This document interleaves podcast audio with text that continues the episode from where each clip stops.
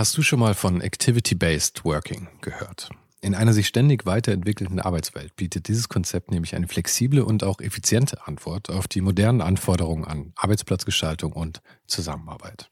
Und die Serviceplan Group ermöglicht mit diesem Konzept seinen Mitarbeitenden, ihren Arbeitsplatz nach ihrem eigenen Bedarf und Tätigkeit zu wählen. Klassischer Schreibtisch, abgeschirmter Bereich oder gemütliche Couch. In den Houses of Communication findet jeder den Spot zum Arbeiten, der ihr oder ihm am besten liegt. Von Fokusboxen über Phoneboxen bis hin zu Meetingräumen findet so jedes Team die passende Umgebung, um produktiv und kreativ zu arbeiten. Dieses Konzept, das sicherlich wegweisend ist, wurde bereits erfolgreich in den Houses of Communication in München, Hamburg und Berlin eingeführt und wird auch schon an weiteren Standorten umgesetzt.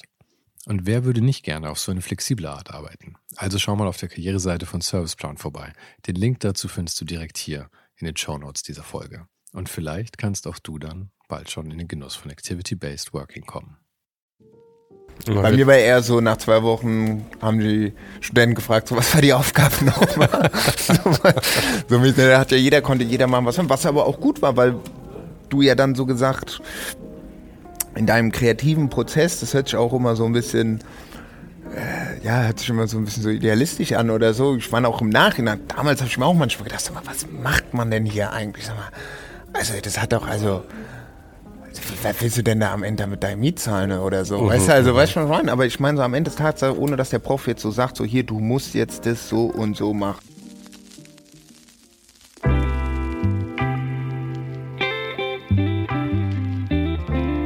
Als ich in Frankfurt ankam, konnte ich vom Bahnhof aus quasi in die Hotelbar fallen, wo ich Julian traf. Nach Zugreisen ist man ja selten so ganz frisch, aber mit Julian lief sofort. Er ist einfach so ein Kerl, mit dem man sofort losquatschen kann, auch wenn man sich noch gar nicht kennt.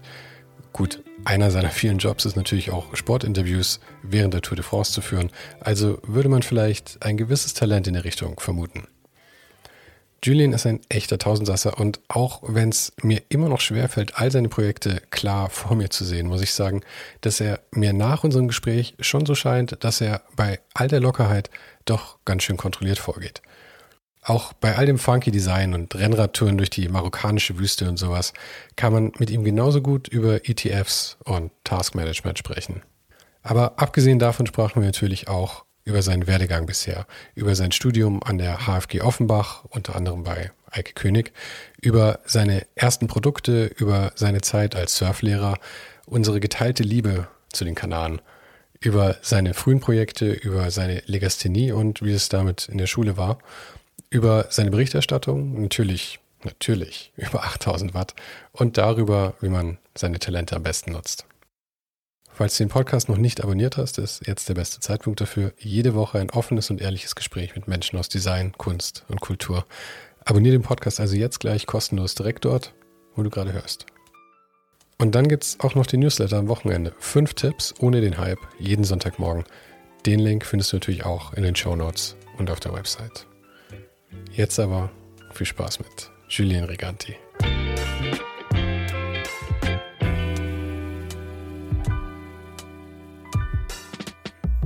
Ich habe gestern auf deinem Instagram gesehen, du hast eine Katze, oder? Nee, das, ich habe keine Katze. Nee. Ich hatte mal früher eine Katze, das ist der Bobby. Wem gehört Bobby? Äh, äh, meiner Ma. Es scheint ein ganz schönes Arschloch zu sein. Ja, also ich meine, also ich muss ganz ehrlich sagen, ich feiere Bobby richtig ab. Aha. Also äh, ist auch witzig, weil äh, äh, Bobby changed my life äh, the last three months. Nee, ist ein cooler Kater. Auf jeden Fall, der schiebt seinen Style. Aber der Hund hat ganz schön Angst vor dem Kater. Ja, äh, das ist die Nola. Mhm. genau, die ist. Aber das ist so, das ist so ein Warbahn-Hund, sag ich mal. Der kommt ähm, aus äh, Ungarn. Das ist so ein, sagt man so, so, so, so, so ein Hund von der Street, von der Aha. Straße, der durch so ein sagt man, so, so, so, so, so ein, äh, so ein Rettungsprogramm. Genau, Rettungsprogramm, genau. Und, äh, den hatte ich meine Ma vor, ich glaube, zweieinhalb Jahren zugelegt. So, so ein Angsthund, die ist auch so nett, aber klar, wenn der Bobby mal eine Ansage macht, da. nee, nee, ist gut. Aber wir haben, wir haben vorhin ja schon so ein bisschen gequatscht irgendwie über tausend Sachen, die du machst. Und ich weiß, wir werden es eh nicht schaffen, dass ich irgendwie einen richtigen Überblick darüber, was du alles machst. Ja? ja. Aber ähm, vielleicht können wir mal so ganz kurz anreißen, So offiziell sind ja, glaube ich, so die zwei Themen in deinem Leben Design und Fahrradfahren. Mhm. Und du verknüpfst sie halt auf eine Million verschiedene Arten. Mhm. Ähm, du machst gerade auch dein Diplom genau. an der HFG. Genau. Das ähm, irgendwie jetzt nur so ein Pflichtding ist scheinbar noch. Also die, die Kür. Die Kür, genau. Die Professoren zuhören. Ja, ja. ähm, du machst ja ganz viel bei Eike, gell? Äh, genau. Ja, ja. Eike ja. ist ja quasi Stammgast schon. Also ich glaube, er war der Einzige, der bisher zweimal dabei war. Also genau, das war eine, eine, eine Double-Folge, gell? Die waren. Äh nee, es war, es war zweimal getrennt. Er ah, war okay. einmal ganz am Anfang dabei im Januar letztes Jahr schon, das war glaube ich, ich weiß noch, es war Folge 13, weil die 13 mhm. ist meine Lieblingszahl. Mhm. Und dann war er jetzt letztes Jahr nochmal vor Weihnachten drin. Und es war ganz cool, so fast ein Jahr dazwischen zu haben. Das wollte ich vielleicht eh öfters mal machen mit ja. Leuten, so nach einem Jahr nochmal so ein Check-in irgendwie. Das finde ich ganz, finde ich ganz nice eigentlich. Wie ist es, Eike, so als, als Professor zu haben? Auch gut, also wenn wir uns sehen.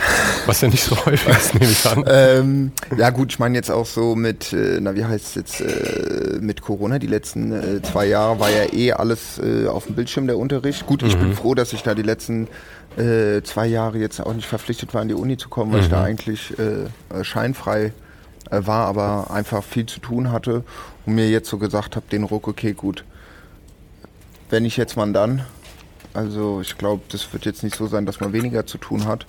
Und von daher habe ich gesagt, okay, ich muss das jetzt machen, auch für mein eigenes Feeling. Mhm. Das ist so gesagt das Thema, äh, was heißt abgeschlossen ist, aber das, genau, dass man da dann so gesagt seinen Abschluss macht und genau, und daher ist eigentlich Eike für den äh, praktischen Teil äh, mein äh, Prüfungsprofessor, weil der eigentlich über die Jahre, wo ich an der Uni war, ja eigentlich der Prof, mit dem ich am konstantesten äh, zu tun hatte. Mhm. also ich war jetzt auch nicht so, dass ich immer immer, immer in der Uni war, so, aber. Es äh, scheint mir auch nicht wie was, was zu deinem Lifestyle so wirklich passt.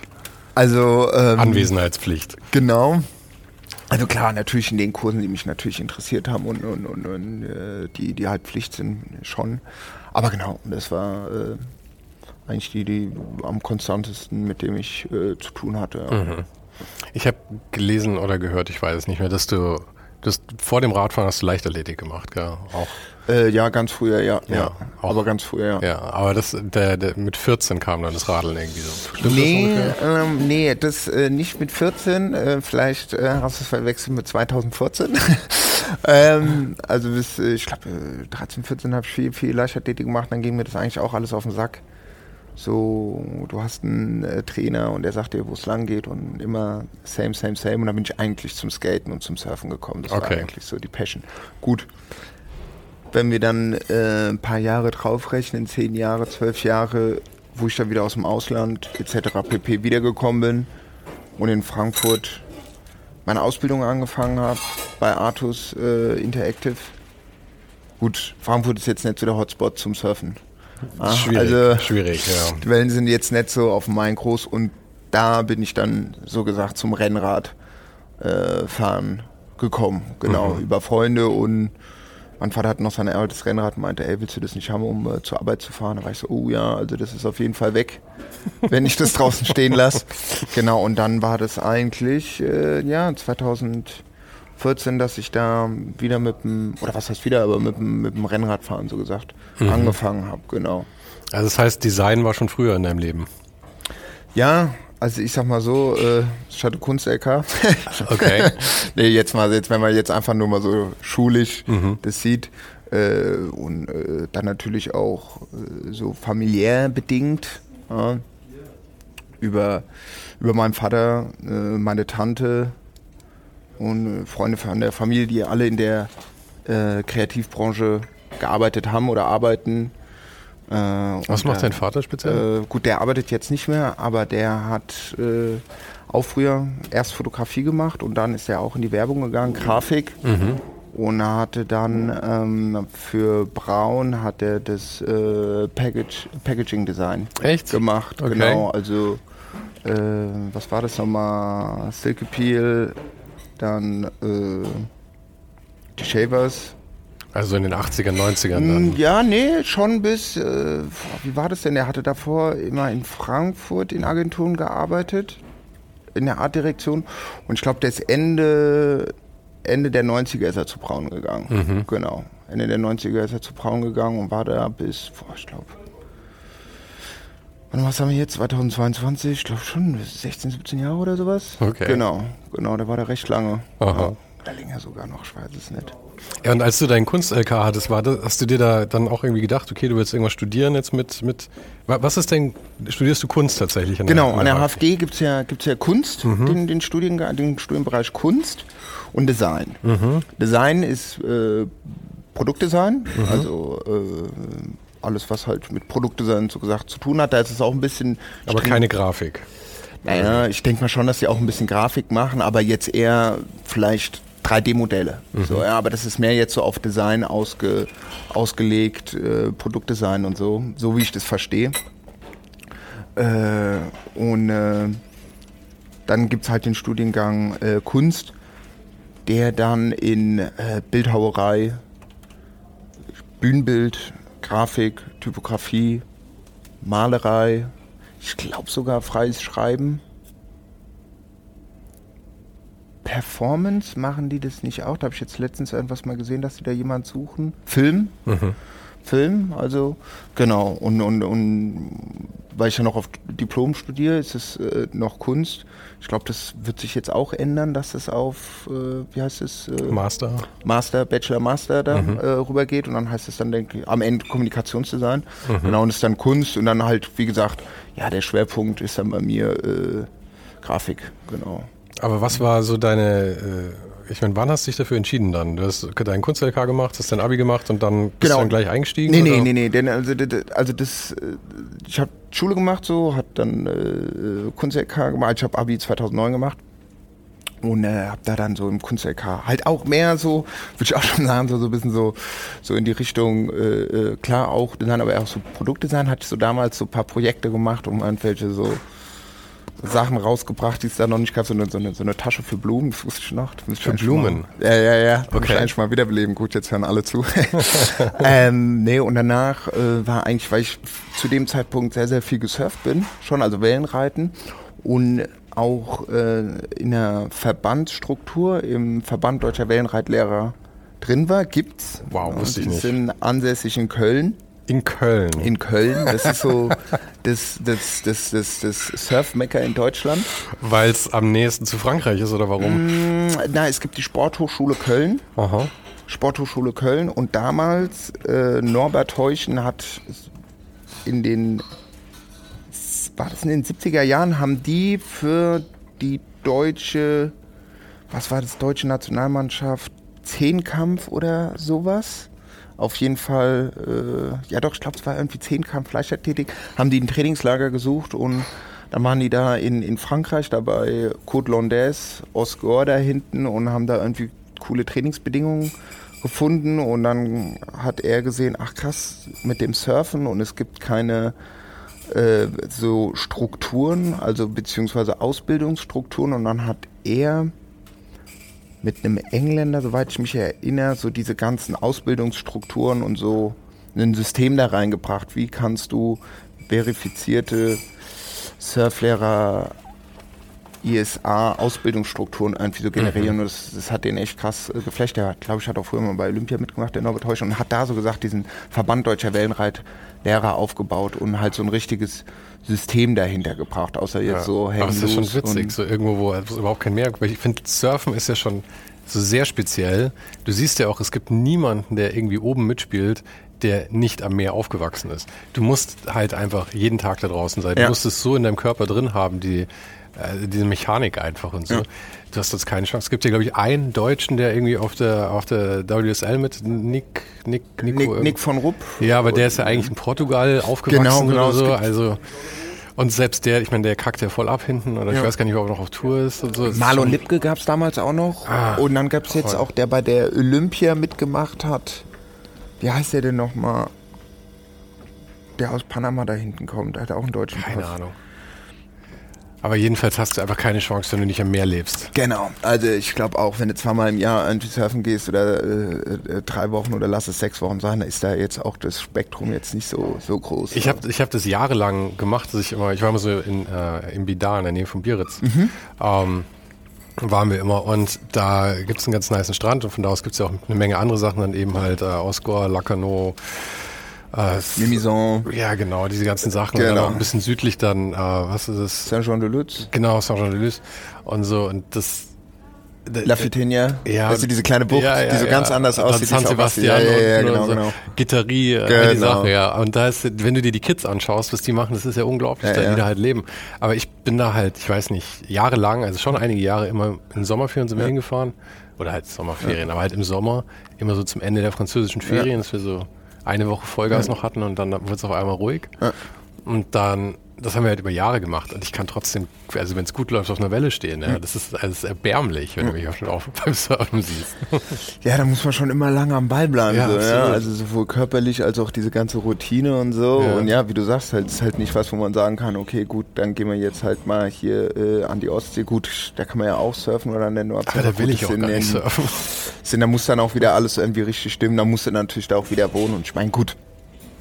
Ja, und deswegen war im Endeffekt, äh, vorm Abi habe ich da schon viel, viel, war ich immer viel, viel surfen und über einen Kollege, der dort auch in diesen in dieser Verbandsstruktur drin war und die hat mich auch gefragt, hier willst du nicht so deinen Assistenten machen und so. Und dachte ich mir, perfekt.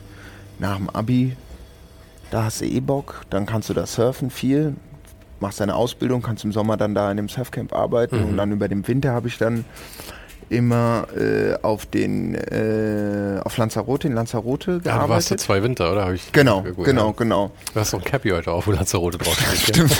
Die habe ich sogar letztens, deswegen, weil ich ja gerade Umzug mache, habe ich die gefunden. Ah, von diesem. Lanzarote Aloe Vera Club Weste.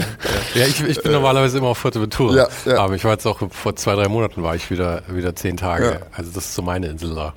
Ja. Ja. Ja, das ist schon, finde ich, die Kanaren sind schon geil, auf Ah, jeden Fall. mega Das- gut. Das ist halt einfach nichts. Es ist, es ist Ja. so, so absurde Steine mitten im Atlantik. Und es ist auch, jetzt ich, spring schon wieder so, aber gerade wenn du den ganzen Tag mit verschiedenen Medien zu tun hast, gelb, grün, oben, runden, eckig, nicht eckig, Web, Print, bla bla bla, finde ich die Kanaren oder Lanzarote sau entspannt, weil du hast Mhm. den blauen Himmel, die weißen Häuser, den roten Strand Ja, ja. und das Meer.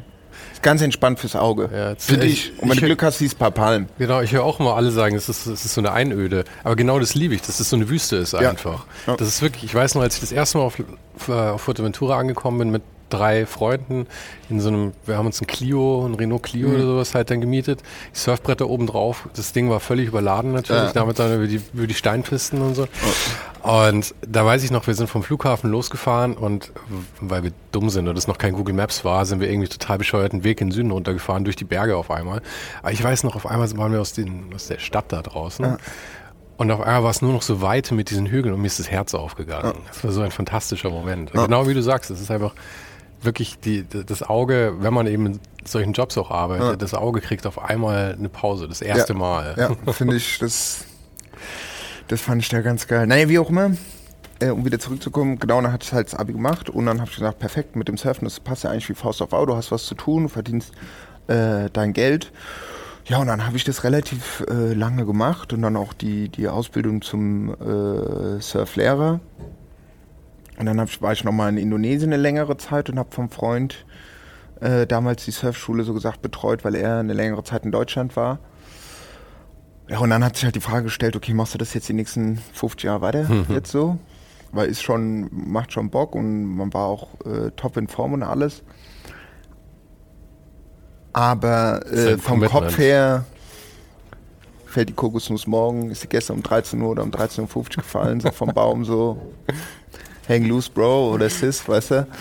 Äh, und, und, und ich hatte schon immer so, okay, das ist geil, du kommst rum, du machst Sport, aber die Sache, dass ich war schon immer so in meinem Kopf, okay, ich, ich will was mit, äh, äh, äh, mit Grafik, Medien, Werbung, so in die Richtung auf jeden Fall mit Kommunikation was, äh, was machen, weil mich das irgendwie schon immer, ja, die letzten Jahre irgendwie, äh, sagen wir mal, damals hätte ich gesagt, geflasht. Ja, Also das hat mich irgendwie alles, da lag auch mal so ein, so waren auch so meine, meine Interessen so ein bisschen, ohne dass ich jetzt damals sagen konnte, okay, ich kann jetzt die ganzen Computerprogramme oder so. Ich hatte immer ein, äh, ein, ein Apple, was vielleicht Damals fand ich das immer extrem schlimm, weil ich kannte niemanden, der ein Apple, niemand, ich kannte wirklich niemanden. Ich war immer der Ausgeschlossene.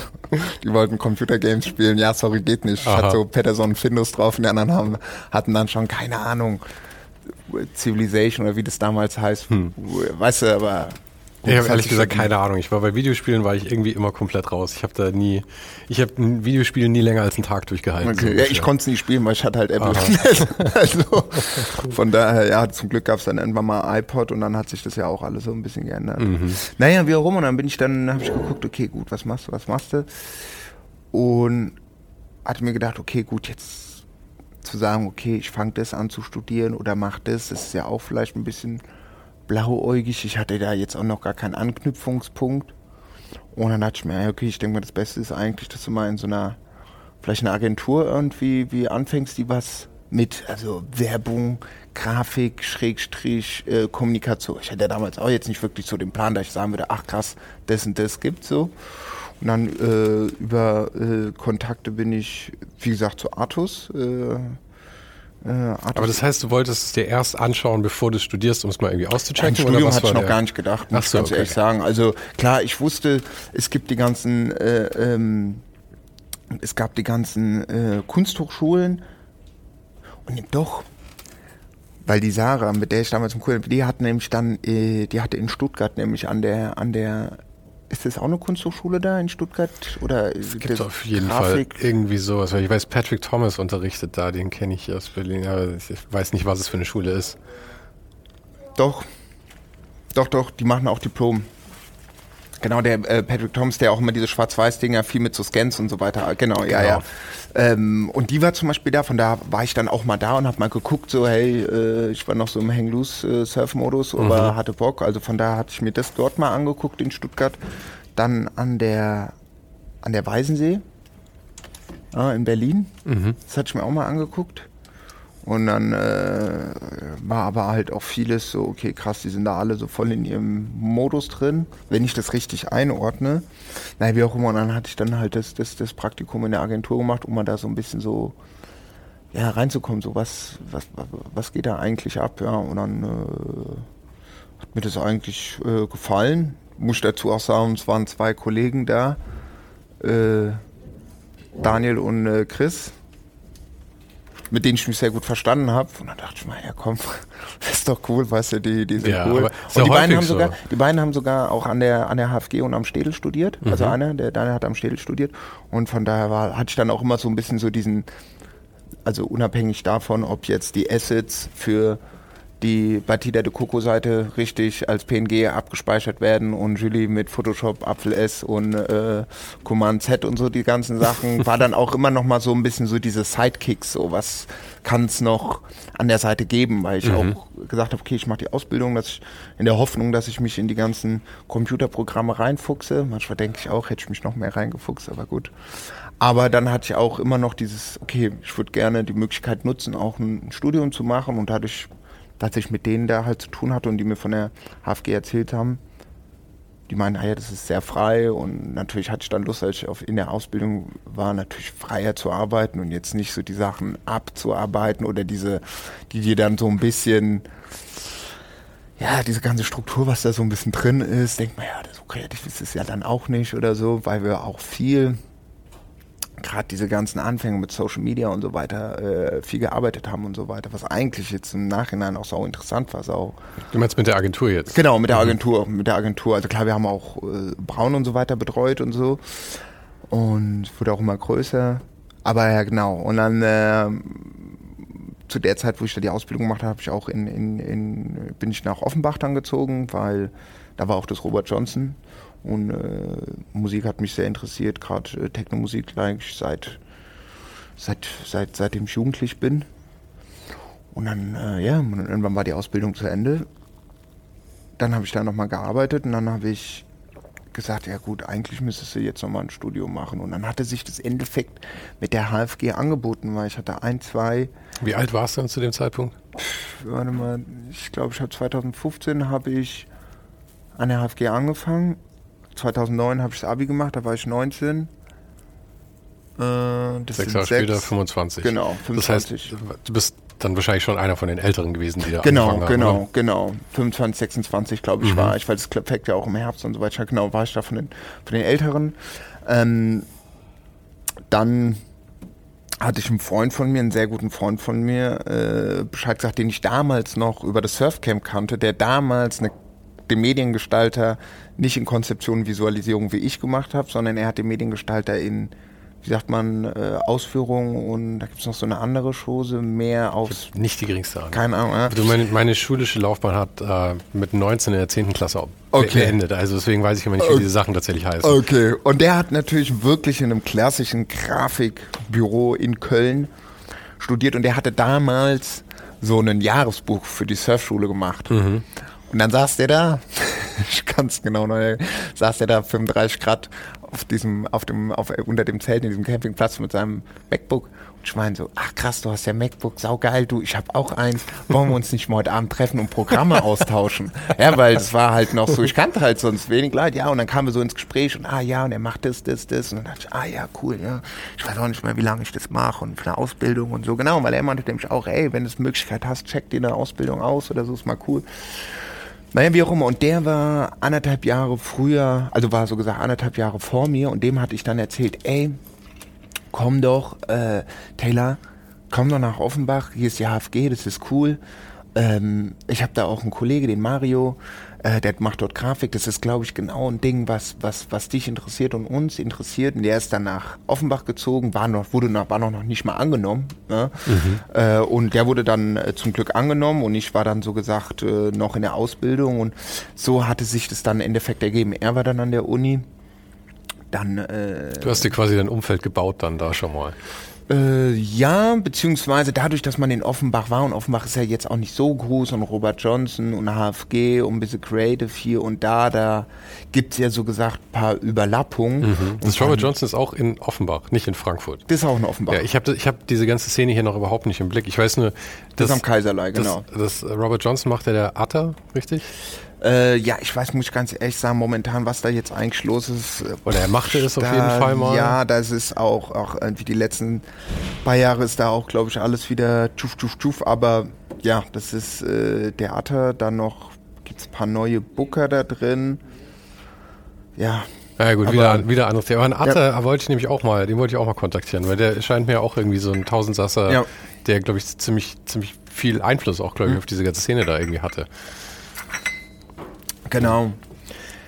Ja, und im Endeffekt äh, hatte sich das dann im Endeffekt angeboten. Also wenn du dann in, in, in, in Frankfurt eh schon eine längere Zeit bist und da dann gearbeitet hast, Ausbildung, der Freundesbekanntenkreis äh, hat an der HFG studiert oder studiert da.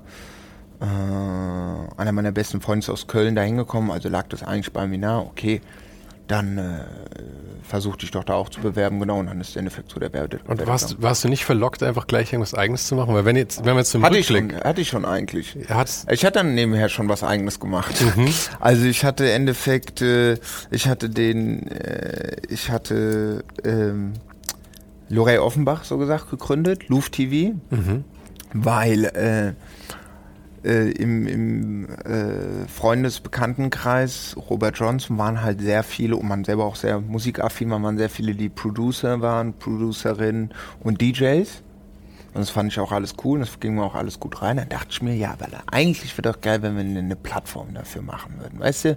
Um so ein bisschen Offenbach represented, rein mein Gebiet. Vielleicht auch die ganzen Crews, die vielleicht noch damals auf jeden Fall noch ein bisschen untereinander, ein bisschen, was heißt verstritten, aber so bisschen so nerdy. Klar, alle waren irgendwie Mitte 20 und so. Ja, da ist man ja alles noch ein bisschen äh, anders drauf. Lass die doch irgendwie zusammen oder lass doch irgendwie eine Plattform machen, wo man die irgendwie represented. Und dann habe ich mir gedacht, okay, eigentlich wäre doch geil, wir machen einen Livestream, wir machen einen Podcast, es gibt eine Internetseite, es gibt einen Instagram-Account und dann laden wir die ein, weil ich hatte Kontakte zu denen und dann machen wir da eine geile Show. Und dann habe ich Taylor gefragt, hier kannst du mir helfen? Und dann noch einen anderen Kollege, so für Umsetzung der Webseite. Und ja, und dann haben wir uns damals eigentlich dran gesetzt. Und äh, Genau, und dann hat ich Logo gemacht, da haben wir die Webseite gemacht und so ein bisschen so das Konzept gemacht. Und im Endeffekt, ich glaube, genau, das war eigentlich auch ein Teil meiner Mappe, weil ich im Endeffekt aufgegeben habe. und dann, soweit ich mich schon erkannten, darüber ja dann auch der ein oder andere Prof, das was. Ja, und dann hatte ich dann, hat mir dann immer unsere Shows gemacht mit Livestreaming. Das war schon geil, ey, weil, ja, das war nicht mehr so wie heute, dass du dein Handy irgendwie hast und Instagram Live, Facebook Live gibt. Das ganze Streaming und so, Junge, das war echt immer ein Act, ey. Also da war immer, Mit Kamera am Computer. Mit Kamera natürlich funktioniert es wieder nett Aha. und dann wieder, dann wieder ging es wieder. Auf einmal ist das Logo nicht ein, eingeleuchtet. Da waren es noch so Auflesungen 400 Episma, was weiß ich. Also nichts da irgendwie 1080 oder weißt du, HD oder so. Nee, genau. Und das hatte ich aber dann schon während der, doch, während der Ausbildung hatte ich das schon angefangen, genau. Während der Ausbildung hatte ich das eigentlich schon angefangen. Luft-TV war genau, ich war in Offenbach und dachte, ey geil, das ist doch cool, haben wir was zu tun, so. Mhm. Genau, das haben wir gemacht bis 2000, ich glaube die letzte Show war 2019. Ja. Aber war das so ein Fun-Projekt oder hatte das auch irgendwie noch eine äh, ne, ne kommerzielle Anwendung, sagen wir nee, mal? Nee, wir wollten nicht. Ich glaube, das war genau, da waren wir sehr idealistisch, da hatten wir gesagt, mhm. nee, wollten wir nicht so. Oder hatte ich auch gesagt. Wir hatten auch so Anfragen von hier und da, aber dann haben wir gesagt, ach komm, lass es lieber selber machen. Weil nicht, dass die dann kommen und sagen, hier Leute, äh, ihr habt das und das, habt, kriegt ihr von uns und deswegen müsst ihr jetzt das und das von uns machen oder mhm. so. Aber wie war denn dann der, der Gedankengang da? Weil das Problem bei solchen Sachen ist ja, ich meine, vielleicht warst du da auch irgendwie noch jung und idealistisch. ja, ja, voll. voll. aber ich meine, ein paar Jahre später hat man ja, also zumindest geht es mir natürlich so, realisiert man ja, dass man ähm, Sachen halt nur längerfristig machen kann, wenn halt auch irgendwie ein bisschen Kohle damit rüberkommt, weil ansonsten ist halt, musst du es halt mit was anderem finanzieren können. Genau, genau. Dir die nee, Zeit erkaufen. Alles, das war, weil du musst dir die Zeit erkaufen, das ist ja ich das Problem. Noch, ja, genau, genau. Ich meine mal so, Zeit hatten wir im Vergleich zu heute hatten wir ja Zeit. Mhm. Ja, oder hatte ich Zeit, ja. Also das war kein Problem. Du hast ja deine, deine Ausbildung gemacht, so, beziehungsweise hast dann noch in der Agentur gearbeitet, dann hast du ja natürlich gut Ausbildungsgehalt. So, das sind jetzt nicht, äh, das ist, das ist kein großes Geld, was herumkommt, so, ja. Aber danach hattest du dann da, habe ich da nochmal gearbeitet.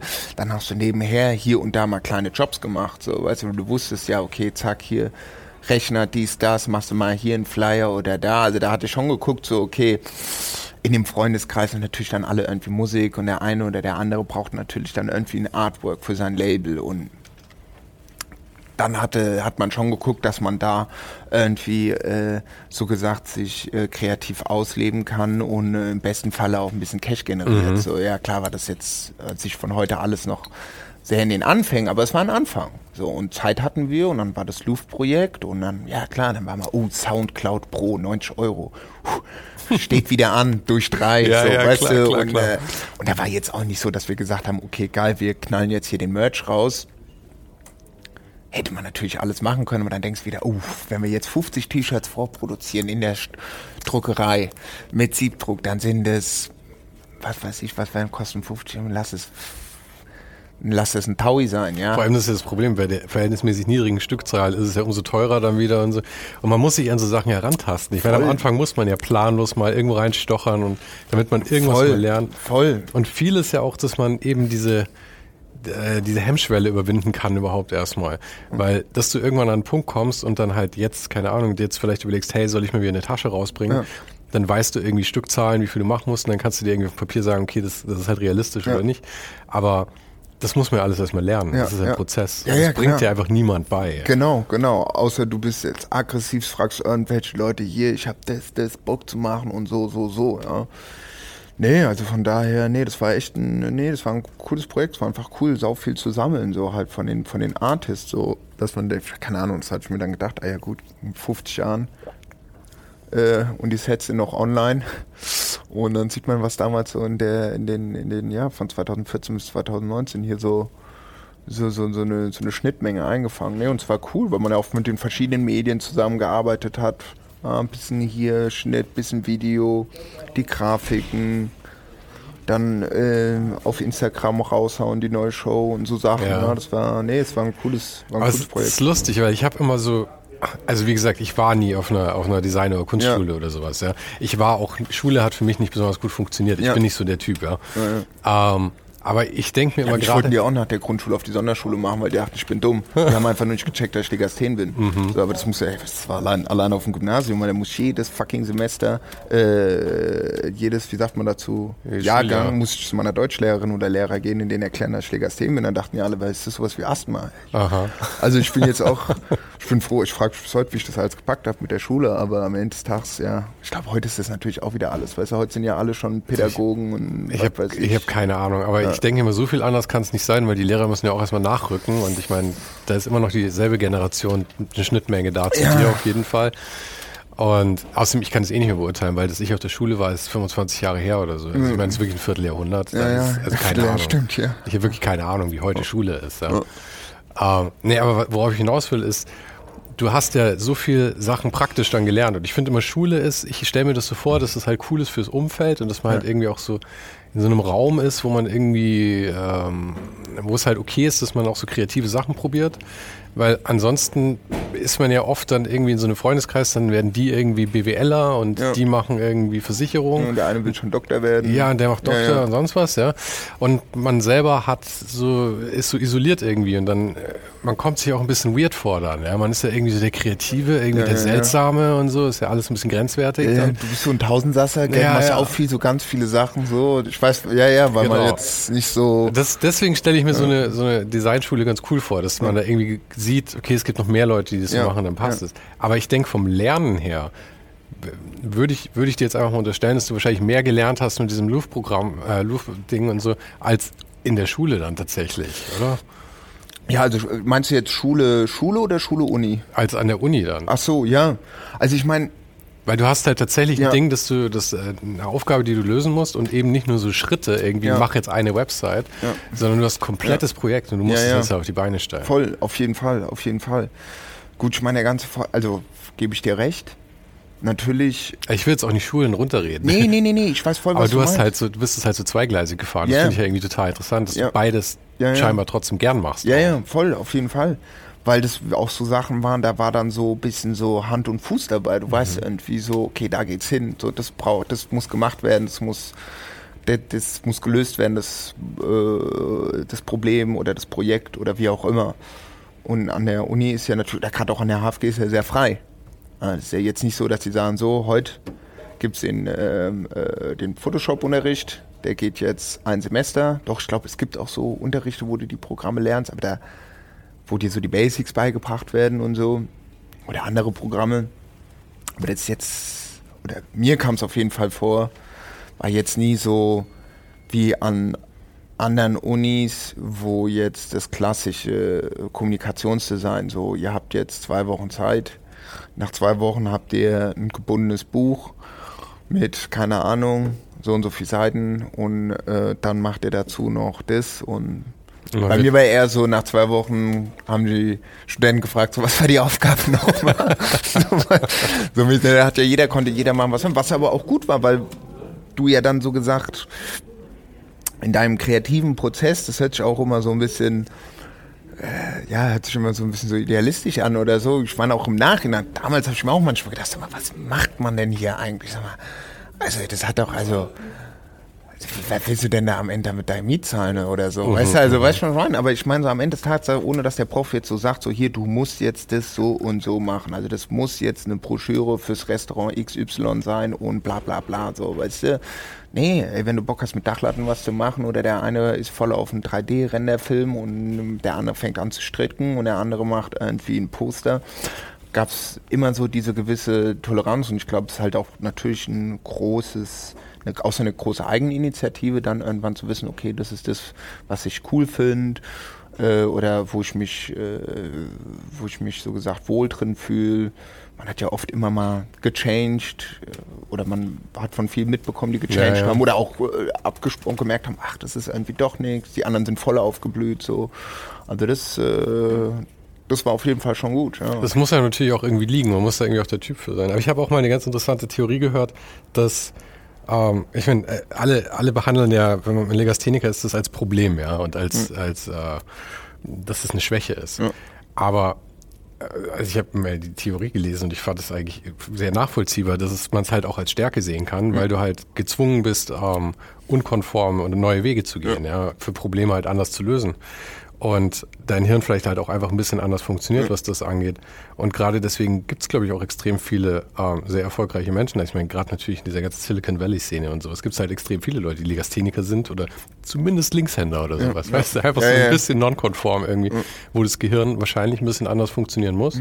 Und du halt auch einfach in deinem Leben ganz pragmatisch einfach Sachen anders lösen musst. Und von daher denke ich, könnte es vielleicht auch eine Stärke sein tatsächlich. Weil ich meine, ja, ich finde es schon cool, wenn Leute eine E-Mail schreiben können ohne Rechtschreibfehler, aber letzten Endes ist mir halt erstmal wichtiger, dass sie, ähm, dass sie halt einfach coole Sachen machen. Hm. Und dann erwarte ich ein gewisses Maß an Kommunikationsmöglichkeiten. Auf jeden Fall, auf jeden Fall, ja. Ja, ja. Nee, also glaube, da gebe ich dir auch recht. Aber ich habe jetzt völlig abgelenkt von dem eigentlichen Thema. Wo waren wir jetzt? Waren wir waren jetzt Offenbach. Äh, und du hast nebenbei eben das Projekt gemacht. Genau. Louvre TV, ja. Lorey Offenbach. Ich meine, wir kommen jetzt ja wahrscheinlich in, den, in die Phase, ähm, wo das Studium so ein bisschen auf den Hintersitz gerückt ist und du nee, bis heute am Diplom arbeitest äh, und in der Zwischenzeit 48 Projekte machst. Genau, okay. genau. Äh, ja, also äh, stehe ich auch auf dem Schlauch nochmal. Was, war denn, was waren denn dann die nächsten Projekte nach genau, dem, nach die, dem Louvre? Also die, während die, der Schulzeit? Die nächsten, also Louvre hat sich, wie gesagt, bis 2019 durchgezogen. Mhm. So, das lief ja immer parallel und hat mir aber auch immer nach und nach gemerkt, okay, ist halt schon ein, auch ein großer Aufwand. Ähm, äh, das war jetzt nicht so, wir stellen die Kamera hin, dann gibt es das Set und bumm aus, weißt bis alles steht, dies, das, ohne Aufnahme klappt, Test, Test, Test, hier und da. Haben wir schon gemerkt, okay, krass, äh, dadurch, dass man andere Side-Projects hat, also selbstständig gearbeitet hat, äh, als Selbstständiger und für, für, für verschiedene Kunden gearbeitet hat und äh, andere Leute wiederum auf dich aufmerksam Aber das ist dann schon mit der Agentur, die du dann gegründet ähm, hast? Auch, sowohl als auch. Oder hast du davor auch alleine gearbeitet? Wann, davor habe ich, auch, davor hab ich auch alleine gearbeitet. Mhm. Davor, davor habe ich auch alleine gearbeitet. Und dann aus dieser Konstellation äh, hatten wir dann auch gesagt, oder hatte ich dann auch irgendwann gesagt, okay, komm, dann lass doch nochmal so einen Name machen dafür, um äh, an gewisse Kunden irgendwie anders ranzutreten, als zu sagen, okay, wir sind jetzt irgendwie zwei, drei, vier, wie auch immer, Freelancer, die äh, irgendwie super creative sind und uns äh, denken, sie haben es drauf oder weiß was ich meine so. Es wirkt halt immer legitim. Genau, du hast einen Namen und Wobei man sagen muss, der Name war was, Feierabend oder? So? Genau, Agentur Feierabend. Ja, also das ist ja dann auch schwer grenzwertig. Ja, ja, ja. Und äh, genau, dann hat er sich das irgendwie alles so, äh, genau, so entwickelt und jeder hat natürlich seine, seine, seine, seine Side-Projects gemacht. Wir hatten dann so ein, zwei Kunden, wo wir dann halt auch mit dem Namen dann halt so gesagt an den Kunden rangegangen äh, sind. Und, ähm, ja, was waren das für Kunden dann? Ähm, also wir haben, was haben wir denn da gemacht? Also wir hatten einmal, das große Ding war für, für die Stadt Worms, das wusste ich noch, es war ein großer Auftrag von der Stadt Worms. Da haben wir zum Beispiel die ganzen, äh, die ganzen äh, Events, äh, von denen diese städtischen Events betreut, die wollten dann auf die äh, Social Media Schiene aufspringen. Mhm ähm, Gerade Instagram und Co. Und äh, davor hatte ich einmal für die Stadt Offenbach genau was gemacht. Das war äh, für die, ach, wie hieß es denn nochmal? Das war, das war alle zwei Jahre verschiedene kreative Städten in Offenbach, die dann so gesagt betreut werden über ein Wochenende, wo man dann sowieso Hopping machen konnte. Und da hatte ich äh, für die so gesagt bisschen die, oder was heißt, die, die Kommunikation gemacht, also Berichterstattung, Grafik erstellt. Dann hatten die uns nochmal gefragt, dann haben wir das so gemacht und darüber hinaus kam dann die Empfehlung für die Stadt Worms, genau. Und haben wir erstmal gefragt, warum wollt ihr Social Media? Was erhofft ihr euch denn dadurch? Mhm, das ist ja immer eine interessante Frage. Genau, genau. Ich meine, wenn da jedes zu eurem Festival 100.000 Leute kommen, warum braucht ihr da noch Instagram schon? Mhm. Also. Und vor allem ist ja auch immer das Schwierige, solche Sachen aufzubauen, vor allem sowas für, für Städte oder so.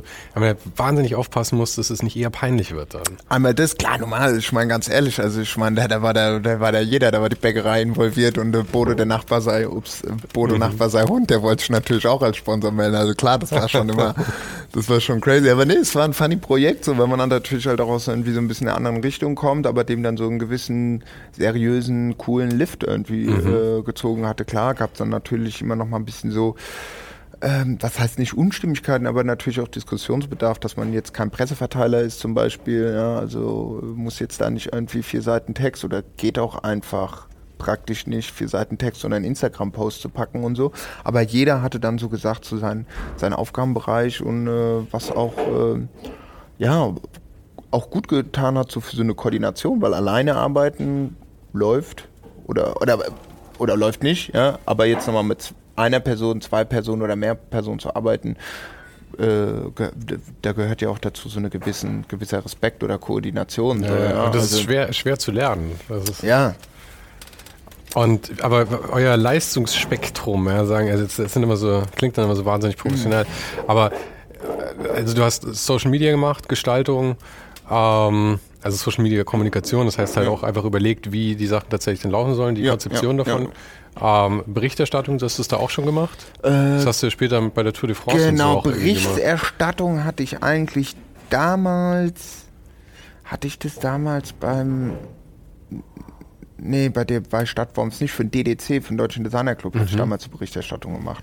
Aber das war auch, ja, nee, nicht direkt, da bin ich mal zu den verschiedenen äh, Agenturen und habe dort so kleine Porträts gedreht und so. Und das dann, wie kann man das dann wieder auf, äh, auf Instagram äh, publizieren und so und dann so gewisse Grafikelemente übernommen. Aber da hatte ich noch nicht äh, das, die, die Berichterstattung gemacht. Mhm. Das war, das hatte ich davor gemacht, zwei Jahre davor glaube ich, war das ja bei Tour de France, genau. Das war 2017 oder 2017, so. 2017, ja. Aha. ja. Ja, ist schon witzig, weil bei dir ist es sehr schwer, so linear zu gehen, weil so viele Sachen halt dann wieder, da hast du was schon mal ausprobiert früher ja. und so. Und ich, ich erkenne das sehr, ich erkenne irgendwie meinen Weg da auch ganz gut drin wieder, weil ich halt auch häufig irgendwas ausprobiere. Ich habe irgendwie, ich weiß nicht, vor fünf oder sechs Jahren, als diese E-Zigaretten aufkamen, dieses ja. Vaping, ja. Ja, ja. Da da hatten ja alle diese, diese beschissenen irgendwas-Dinger. Und ein Freund von mir hat dann irgendwie sich aus Hongkong immer so diese Dinger bestellt, die du selber mit Batterien und so direkt keine Sicherungen drin und so und dann die, die Spiralen selber gedreht und so. Und ich bin da irgendwie, mir hat es auch voll Spaß gemacht und ich bin da auch voll aufgesprungen. Und jetzt im Rückblick denke ich mir, was für ein peinliches Hobby, aber es war halt irgendwie, ich hatte halt irgendwie Spaß daran, mal was zu basteln. Und dann haben wir darüber tatsächlich einen Podcast gemacht, ja. Also so, da hat wahrscheinlich kein Mensch zugehört, ich weiß es nicht mehr.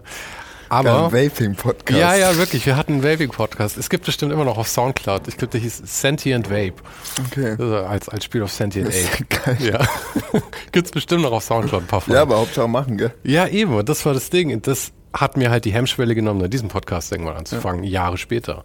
Und genauso ist es dann bei dir halt wahrscheinlich auch. Dann machst du irgendwie, ich weiß nicht, Tour de France war wahrscheinlich nicht deine erste Berichterstattung, oder? Ähm, ja, in eigentlich in dem Falle in dem Falle schon. Echt? Ne? Also ich meine, äh, klar, ich hatte, ich hatte, klar, ich hatte halt Lorraine Offenbach, da mhm. hatte ich dann halt immer so die Intros gemacht, die DJs vor und dort halt so Interviews geführt mhm. und so und auf einmal war ich da halt bei der Tour de France so äh, zweitgrößtes weltweites äh, Sportevent äh, und äh, bin da irgendwie vier Wochen rate ich da durch Frankreich, mhm. muss da irgendwie halt äh, ja mit den ganzen Fahrern und halt alles was da passiert da sagen wir mal, seriöse äh, Interviews oder ein bisschen zeigen, so was passiert rechts und links. Das war ja im Endeffekt auch diese Aktion damals so zu gucken. Bei 2017 ist die Tour de France ja in Deutschland gestartet. Mhm. Nach zehn Jahren hat die ARD wieder mal äh, Tour de France übertragen, weißt du, nach dem ganzen Doping-Gedöns. Ach, ich weiß, ich habe keine Ahnung mehr, was da los war. Ich wusste, haben die eine Pause gehabt. Dann. Genau, genau. Nachdem halt, weißt du, Team Telekom, Jan Ulrich Aha. und weißt du, unser Held und dann fallen gelassen. Aha. Wir machen nie wieder was mit Radsport und so. Und dann war ja, zehn Jahre war ja die ARD raus aus der Tour de France. Ja. Haben gar nicht mehr berichtet, ja, ja. musst du mal vorstellen. Das ist total lustig, weil die alle, ich meine, auch so verlogen, weil ich meine, Doping ist ja der einzige Grund, warum diese ganzen Sachen so populär wurden, weil auf einmal diese Leistungen gebracht wurden. Ansonsten hätte es ja viel weniger Leute interessiert. Ja. Also ich würde jetzt also, nicht sagen, es war Do gut, Doping nee, nee, nee, also aber ich meine, das ist halt die Realität. ja, ja, nee, ich meine aber generell klar, wenn, wenn, der war dann halt irgendwie immer Action. Also ich meine jetzt nur jetzt zu diesem, das, das äh, Thema Jan Ulrich, so, weißt du, alle haben an dem ja auch verdient. Ja, ja. Alle haben es abgefeiert, war ja auch ein krasser Typ.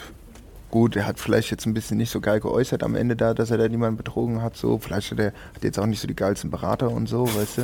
Aber dann von heute auf morgen dann auch wieder so zum Staatsfeind Nummer eins war, klar, da würde ich an seiner Stelle auch durchdrehen, ja. Aber gut, dann äh, 2017 war halt Start in Düsseldorf. Äh, die Tour de France startet mal wieder in Deutschland. ARD überträgt wieder. Und damals hatte die ASO, also der äh, Veranstalter von der Tour de France und Paris-Dakar, Roland Garros, Paris-Marathon, die ganzen großen Sportevents, gesagt, okay, cool, wir machen, bauen, bauen so ein Team äh, mit drei Sprachen, Französisch, Englisch, Deutsch, die so ein bisschen Reporting machen bei der Tour und ein bisschen so rechts und links zeigen, was da, was da so passiert. Mhm äh, auf Facebook und auf genau auf Twitter. Das wusste ich nämlich noch auf Twitter. Und dann sollte ich mal so Tweets abgeben. Ich meinte zu denen so, ey, Leute, ich bin der Gastel, wenn ich da einen Tweet abgehe, da checkt keiner irgendwas. da meinte ich, ich sollte auch mal so, sollte mal für so einen Blog hatten wir dann auch eine Webseite hatten wir dann, dann sollte ich da so so, so, so, halt so Blogartikel schreiben und ich meinte, ey, weißt du Leute, ich kann geile Interviews machen und mich da durchsneaken, aber lass doch den Engländer, weil ich hatte, wir hatten noch so einen Engländer mhm. dabei, der war jetzt nicht so agil mit Interviews und so, aber der konnte super schreiben. Der konnte super schreiben und er konnte halt auch noch Englisch schreiben. Ja. Dachte, lass den doch schreiben. Hast du die Interviews dann auch mehrsprachig gemacht? Ja, ja, ja. Du bist ja Französisch auch Muttersprache genau, eigentlich. Genau, genau, genau. Also Französisch, Deutsch, Englisch. Mhm. Das war kein Problem. Aber dann habe ich ihnen auch gesagt, ey Leute, also wenn ich jetzt hier einen Artikel schreibe auf Deutsch oder auf Englisch, lasst ihn doch, der macht das top. Der hockt schön, in einer mhm. Stunde ist das Ding gesetzt. Was aber gut, es war jetzt auch nicht, das war, das war deren Konzept und so weiter. Da habe ich mir auch gedacht, ah ja gut, komm. Habe ich mir dann auch so mein eigenes Ding da drin nochmal gesucht in diesen vier Wochen. Aber ja, genau, und das war dann so 2017 so dieser Einstieg in diesen, in die ganze Radsportwelt so. Funny, funny. Ja. Ja, ja, das ist ja auch witzig, weil es ja so ein, ich, ich gebe lustigerweise morgen und übermorgen einen Podcast-Workshop in München. Ja? Mhm. Und habe ich gesehen. Ich denke mir da auch irgendwie, das, also ich bin mal gespannt, was die Leute da eigentlich wissen wollen. Also ich, ich werde es auch so, ich werde es interaktiv aufziehen, sagen wir mal. Also ja. die Leute fragen, was sie eigentlich wissen wollen. Aber ich denke mir immer, man kann halt so ein bisschen ich, ich kann halt so ein bisschen erzählen, wie es bei mir läuft und ich kann Ihnen halt ein bisschen erzählen, wie man irgendwie Sachen hochlädt und schneidet. Aber generell, man muss halt Freude daran haben, zu reden einfach. Und bei deinen Interviews ist es ja genauso. Ich meine, du musst halt einfach reden können. Das ja. ist halt einfach ja, das ja, Ding. Und das kannst du halt nicht, nicht lernen und nicht produzieren. Du musst, ich meine, du kannst es üben, aber du musst halt Spaß dran haben, auch dich darzustellen. Das voll. ist halt schon auch irgendwie ein Punkt. Voll, voll. Und auch so ein bisschen die Situation einschätzen. Ja, ja, genau. So, ja, hat er jetzt Bock oder die hat die Bock zu reden oder ja, so ein bisschen so ein zwischenmenschliches ja. Feeling auch halt haben. So. Und natürlich ist dann bei so Events auch die Zeit immer recht begrenzt. Ist jetzt nicht so, mhm. dass man sich da irgendwie Stunden Zeit lässt oder tak, tak, tak und ja, stelle ich mir auch schwierig vor, weil du wusste, weil die, die sind ja auch so einen ganz eigenen Modus und die sind ja auch so, die Sportler sind ja auch eingestellt auf so einen gewissen Style von Interview wahrscheinlich. Ja. Und der ist ja wahrscheinlich etwas konventioneller als dein Style normal. Ja. Das heißt, du musst da rein und innerhalb von Sekunden das aufbrechen eigentlich. Ja, ja. Und irgendwie das anders ummodeln auf einmal. Das nee, ist ja nee. schon, schon ein Talent. Oder ich meine, braucht wahrscheinlich auch viel Übung, aber schon auch ein Talent. Ja, auf jeden Fall. Ja. Das war schon, äh, ja, das war crazy damals. Das war echt, äh, Nachdem wir uns schon die ganze Zeit so hin und her bewegen, jetzt sind wir schon wieder mehr beim Thema Rad. Und ich meine, das, das Ding, womit du wahrscheinlich am meisten bekannt geworden bist, ist ja eigentlich 8000 Watt wahrscheinlich, oder? So als Kanal. Äh, ja, würde ich sagen, Louvre und 8000 Watt, so, ja. Und wann ist 8000 Watt entstanden? 8000 Watt ist entstanden, puh, was ist das? Ich würde sagen, so vor, ja, so Ach, was man ist das denn verstehen? Das ist eine gute Frage. Wann ist denn? Ich glaube, so seit drei Jahren ist es so alles so ein bisschen so official, so mhm. in diesen ganzen Kanälen. Also ja. 2019 in etwa? Ja, 18, 19 und 8000 Watt an sich. Der Slogan war, glaube ich, 2017, 18. Das okay. ist so, ist es so entstanden. Und was war das erste, was du mit diesem Namen gemacht hast, quasi? Was ist das erste, was ich mit dem Namen gemacht habe? Gut, das habe ich eigentlich immer so beim Radfahren immer so benutzt und einfach mhm. auf meinem privaten Account 8000 Watt dies, das. Und dann hatte ich, jetzt wieder den Spin zur HFG, hatte ich das äh, Vordiplom, musste ich machen. Oder wollte ich machen. Und ich hatte Bock, so Bikepacking zu machen, habe geguckt, okay, gibt es irgendwie coole Biketaschen oder so, aber ich gab es noch nichts. Oder was mich jetzt so irgendwie angeturnt hat oder so, da war noch nicht so Ortlieb und die verschiedenen Brands, die irgendwie cool aussehen. Dann dachte ich mir, ach komm, dann ähm, machst du das doch, schneidest du die doch mal selber.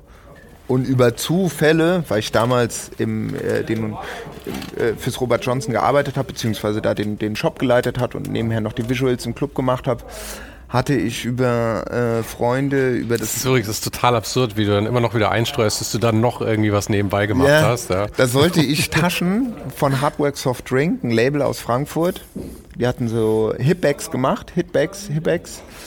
Ähm, Hipbags. Die, Hipbags, also, genau, mhm. die, die, die, die du so, Bauchtaschen, um, Bauchtaschen die, die wir unter anderem im Robert Shop verkauft haben, sollte ich an der Uni abholen äh, beim äh, Henrik Vormann äh, und dann bin ich da halt runtergegangen und habe die abgeholt und meinte so, ah hier, zack, hol die Taschen ab von HWSD.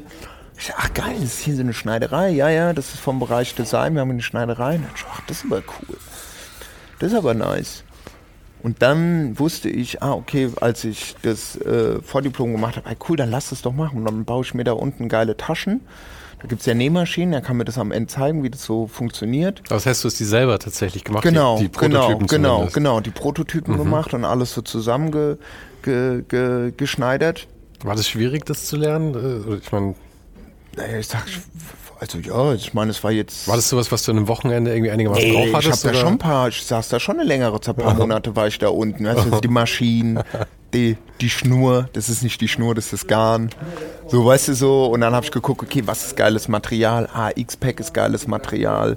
Und so ein bisschen so habe ich mich da mal so reingenördet, was gibt's dann diese ganzen Seiten, wo du halt diesen Outdoor-Shop Stuff holst, so, so, so Verschlüsse, was will ich eigentlich da drin haben. Und dann ähm, hatte ich mir gedacht, okay, geil, dann baue ich diese Taschen.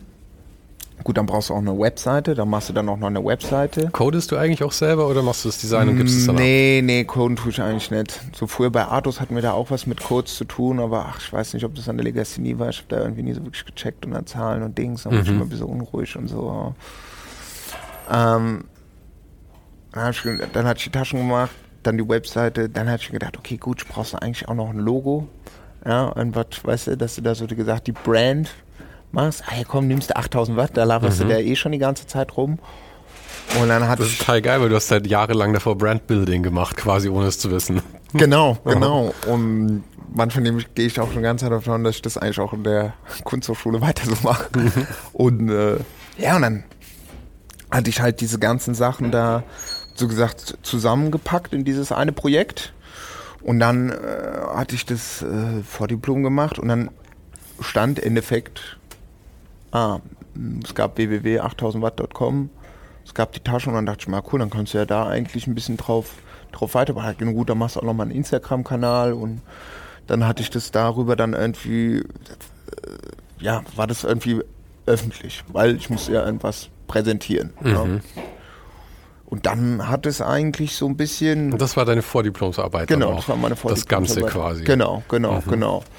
Und, und dann hat das Ganze, ja, dann habe ich, hab ich das eigentlich die ganze Zeit so ein bisschen weitergemacht, weil ich bin dann eh Fahrrad gefahren und dann hatte ich eh den Kanal. Dann gab es das Update, dass man auf Instagram mehrere Kanäle auch verwalten konnte. Was übrigens der größte Abfuck ever ist. Das, also ich habe es auch eine Zeit lang mal probiert mit mehreren Kanälen ich krieg einen Herzinfarkt, dann weißt du immer nicht, auf welchem Kanal du bist gerade und dann beantwortest du irgendwas wieder falsch oder so.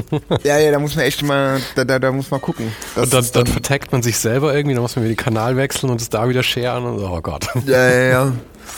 Und ähm, ja, so ist es dann im Endeffekt, äh, so ist es dann im Endeffekt, so ist es dann im Endeffekt gekommen. So, dann, dann stand es da und dann habe ich da halt so meine meine, meine, meine Stories gemacht, beziehungsweise so meinen meinen Style geschoben. Mhm. Ja, über Radsport, wie ich den so sehe, wie ich den so empfinde. Und da so gesagt, so meinen Input gegeben und das äh, hat auf Anklang gefunden. Aber ist das was, mit dem du stetig Sachen verkaufst und produzierst? Oder ist das sowas, wo du ab und zu mal irgendwie was droppst und dann passiert was? Oder? Ähm, das hat jetzt, sagen wir mal, letztes Jahr ein bisschen mehr zugenommen. Aber das war auch nicht die Intention. Das war auch nicht die Intention, dass ich dachte, ah geil, ich mach jetzt einen Kanal und dann irgendwann mach ich äh, Espresso-Tassen oder einen mhm. Kaffee oder T-Shirt oder was weiß ich. Weil von außen nicht. betrachtet würde ich ja schon sagen, das hat so das Potenzial, dass du auch sagen könntest, okay, du machst, du konzentrierst dich halt voll auf den Radsport, weil ich meine, du bist ja auch schon so eine, also irgendwie so eine Persönlichkeit in der mhm. Szene geworden, mhm. mit dieser Marke ja. halt auch. Und das, da könnte man ja auch sagen, okay, wenn das eh deine Leidenschaft ist, dann gehst du halt voll auf das. Du machst halt deine Moderationen und machst halt ja. da irgendwie deine Drops und dann machst du ja auch noch einen Kaffee mit dem äh, Rick Zabel. Genau, Zabel zusammen und so. Ich meine, du bist ja eh schon voll involviert. Du könntest ja. ja. auch, aber du willst dich gar nicht auf irgendwas fokussieren. Gell? Du willst 80, 80 ja, Sachen ja, machen. Ja, das denke ich mir auch manchmal über die letzten Jahre. So, ah ja, so viele, so viele Projects und was du auch alles Lust hast und so. Und ich will das natürlich auch alles irgendwie so ein bisschen offen halten. Mhm. Ja, dass ich mich nicht zu sehr oder natürlich denkt man dann auch, oh, sitzt du da alles auf eine Karte oder so. Das ist ja natürlich auch nochmal so ein, weil du dich ja alleine managst, so, ja, ist ja jetzt auch nicht ganz einfach. Aber äh, das ist mein Baby-Project 8000 Watt, was natürlich auch stetig wächst und ich auch an so einen Punkt gekommen bin, okay, ich muss jetzt mir Leute auch mit dazu nehmen, ja, die mich dann in manchen Punkten einfach äh, unterstützen oder wo ich sagen kann, die und die Projekte müsstest du übernehmen oder die man so ein bisschen mhm.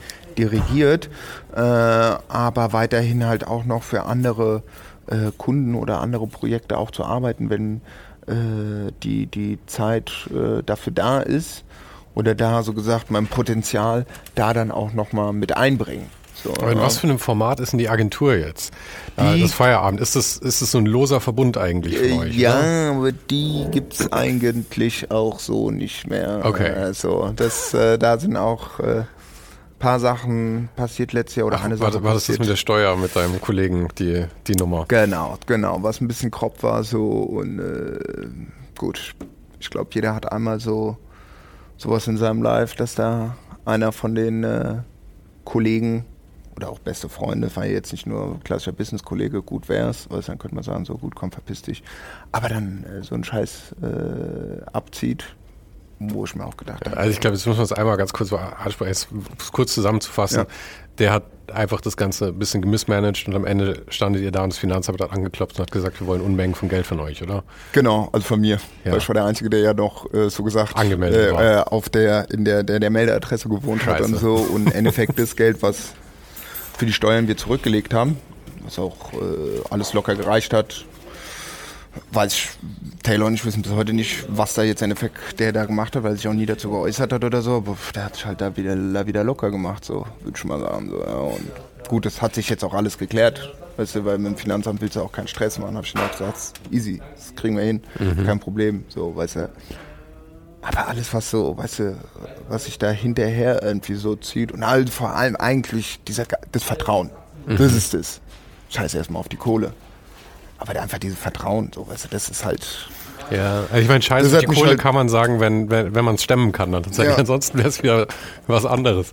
Aber ja, das mit dem Vertrauen ist natürlich einfach ein Schlag in die Magengrube. Ja, ja. Da habe ich auch, da, da habe ich auch lange, muss ich ganz ehrlich sagen, habe ich auch lange dran, äh, äh, dran gegessen oder es kommt immer mal wieder hoch, so, weißt du. Und, aber gut, das 2021, das war das Jahr mit den Höhen und mit den Tiefen sollte sich von sowas dann auch nicht zu sehr äh, downgraden lassen so aber ich glaube jeder der irgendwie so ein bisschen was mit Business zu tun hat hat kommt ob jetzt die Situation oder irgendeine andere dass irgendjemand mal man hat immer irgendwann einen Schlag ins Gesicht und auf einmal denkst du dir so oh, was ist denn da los sag doch irgendwas also ich meine so, weißt du hm. kann ja reden so. Naja. Aber das hat quasi die Agentur beendet dann. Also es war so, so in der Konstellation. Das, ja, in der Konstellation. Fall, ja. Und aber ich meine, das öffnet dir dann ja auch wieder, dass du eben jetzt ein bisschen freier arbeiten kannst wahrscheinlich, oder? Ich sag mal so, wir waren ja davor auch immer sehr frei. Es mhm. war jetzt nie irgendwie, dass wir gesagt haben, wir müssen für jedes Projekt zu dritt arbeiten. Ja, also wenn der eine sagt, wir, wir brauchen Poster, da muss man jetzt nicht zu dritt arbeiten. Ja, der, der dafür geil drauf ist, so, der, der macht es und da war man eher so ein bisschen fluid, so, weißt mhm. du. Also, also das ist, äh, das war jetzt nicht so der Punkt, dass wir gesagt haben, okay, wir müssen alles zu dritt machen, so, weil es ja auch immer so eine Budgetfrage und so weiter. Oder auch für was wer überhaupt Interesse hat. Ja, es gibt ja auch Sachen, die reinkommen, wo der eine oder der andere sagt, so, das gefällt mir. Oder das ist jetzt nicht so mein Ding, oder ich habe gerade zu tun. Und, und so läuft es ja auch in jeder Firma letzten Endes. Ich meine, es ist ja auch, wenn du jetzt zu keine Ahnung, wenn jetzt äh, bei, bei Hort bei Eike was machen lässt oder bei Mirko oder so, dann ist es ja auch nicht so, als würden jedes Mal Eike und Mirko komplett an den Sachen dran sitzen, mhm. sondern ich meine, das ist halt, äh, die schauen halt damit drauf und wer anders macht natürlich dann aber irgendwie ja. den Großteil der Arbeit. Das ist ja in jeder Firma so letzten ja. Endes. Oder wenn ich zu wenn ich zu Jung von Matt gehe, ich meine, das ist auch nicht mehr Jeremy da und macht die Sache. Ich meine, der ist auch schon raus. 50 also. Mitarbeiter an einem Projekt. ja, ja. Ja, genau. Und ja, wie, wie verteilt sich dann deine Zeit jetzt gerade so? Genau, jetzt verteilt sich, oder beziehungsweise auch das, das, das, das äh, letzte Jahr, oder die letzten, würde ich sagen, zwei Jahre. Bei damals war natürlich dann halt auch, wir hatten ja dieses große Projekt mit der Stadt Worms, was ich erzählt mhm. habe, und dann habe ich aber relativ schnell gecheckt, so okay, jetzt ist Corona da wird, kannst du vergessen, die nächsten drei Jahre kannst du eigentlich vergessen. Große Festivals, alles was zehn Personen ist, kannst du vergessen. Hatte ich denen auch gesagt, so, nö, nö, hier, das wird stattfinden. Und dann habe ich mich da auch rausgekoppelt. Die waren nur noch optimistisch, oder? Äh, also in, in Worms gab es äh, kein Corona. So. Aha. Ist auch immer fallen gelassen. Irgendwann war halt auch klar, so, macht keinen Sinn da mehr jetzt mhm. weiterzuarbeiten. Irgendwann sagt die Stadt auch nach zwei Jahren oder drei Jahren so, was willst du dann da auch, also du kannst die Leute ja auch nicht immer irgendwann äh, muss halt einfach eingestehen, okay, das Konzert, Konzert, findet jetzt nicht statt oder das Festival oder wie auch immer. Ja, ja, ich meine, ich weiß nicht, wie die, wie die äh, Marketingbudgets da vergeben werden, mhm. aber ich meine, ich nehme an, das könnte halt auch sowas, ich stelle es mir so vor, ich meine, wann ist das Ganze explodiert? Im März oder so, ja. Da waren wahrscheinlich die Budgets fürs Jahr vergeben und die, mhm. die Abteilung, die dafür zuständig war, die mit dir gearbeitet hat, mhm. wahrscheinlich auch gesagt, wir haben das Geld schon für dieses Jahr. Ja, ja. Wir machen jetzt mal erstmal weiter. Hier. Ja, ja, klar, klar.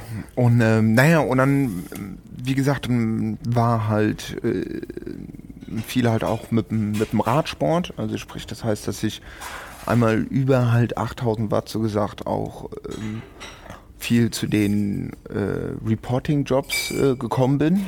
Ja, also beziehungsweise, dass äh, mich verschiedene äh, Brands oder ich als 8000 Watt eingeladen wurde, zu verschiedenen äh, Radsport-Events zu geben, um dort halt so gesagt zu berichten, was passiert da, mhm. weil es auch eine andere Berichterstattung ist.